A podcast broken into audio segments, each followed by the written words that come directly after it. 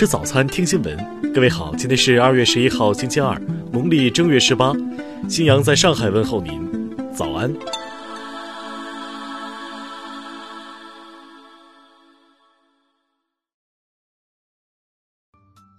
首先来关注头条消息。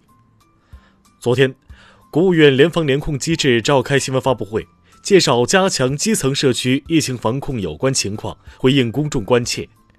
针对小区封闭管理会否在全国范围内普遍施行这一问题，民政部基层政权建设和社区治理司司长陈月良表示，小区封闭管理是部分地区在特殊时期进行的一种探索，目的是为了阻断疫情传播，尤其是防治重点地区疫情扩散。是否继续采取这种措施，要根据本地区实际情况，由地方党委政府作出决定。陈月良还建议。采取这些措施的地区，在小区封闭管理的同时，要把居民的需求考虑得更周到，把工作做得更细致，既要保障社区防控到位，又要保障居民生产生活有序运转，不因封闭管理阻断社区浓浓的温情。听新闻早餐知天下大事。全国人大常委会法工委拟将修改《野生动物保护法》，增加列入常委会今年的立法工作计划。并加快动物防疫法等法律的修改进程。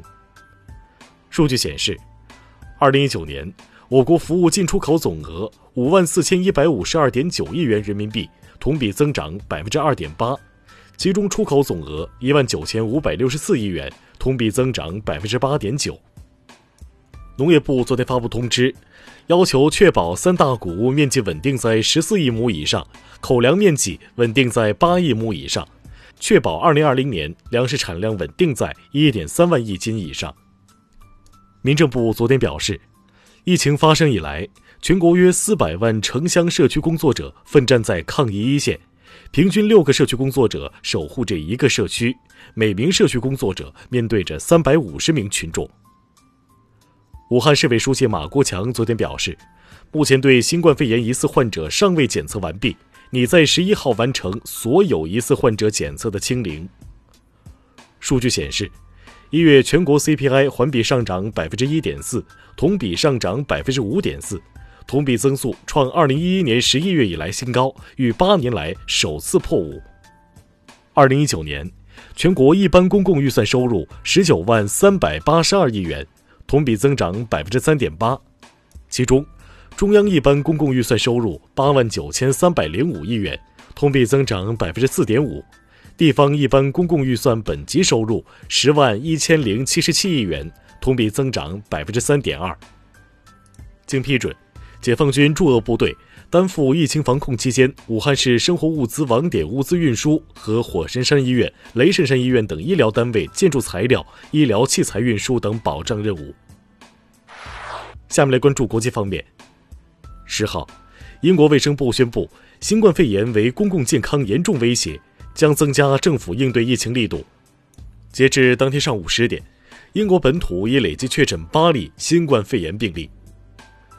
为了在脱离欧洲联盟后继续促进本国经济增长，英国政府计划在年底之前设立多达十个自由港，并希望明年启动运营。十号。土耳其在伊德利布的一个观察点遭到叙利亚政府军的重型火炮袭击，造成五名土耳其士兵死亡，另有五人受伤。德国总理默克尔的基督教民主联盟主席克兰普·卡伦鲍尔宣布将辞去基民盟党主席职务，并将不参与2021年的大选。十号，日本厚生劳动省宣布。钻石公主号游轮上再检出六十五例新冠肺炎感染者，累计共一百三十五例。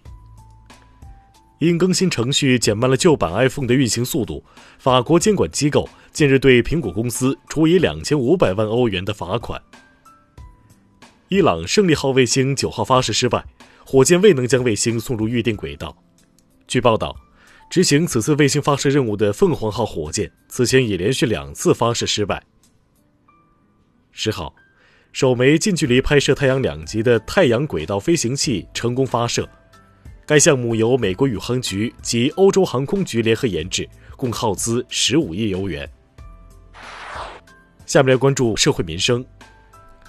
成都一社区近日发通知，禁止外返租户进小区，称若要进入小区，需出租方和租赁方双方各交五十万携带病毒保证金。目前，社区居委已撤销该通知，并公开道歉。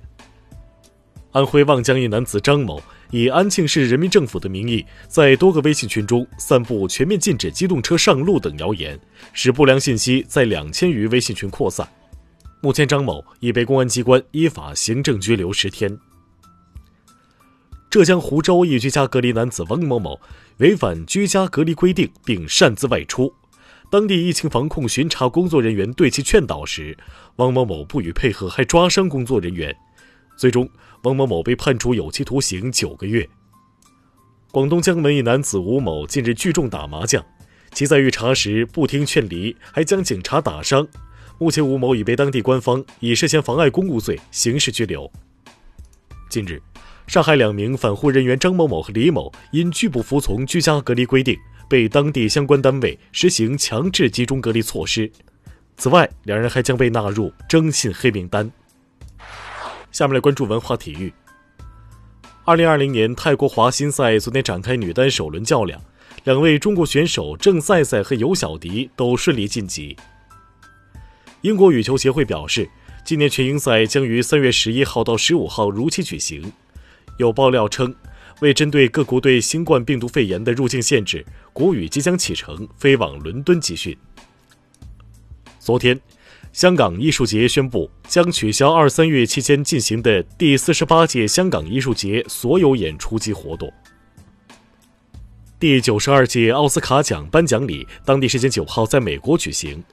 韩国影片《寄生虫》获得最佳影片、最佳导演、最佳国际影片以及最佳原创剧本四项大奖，成为最大赢家。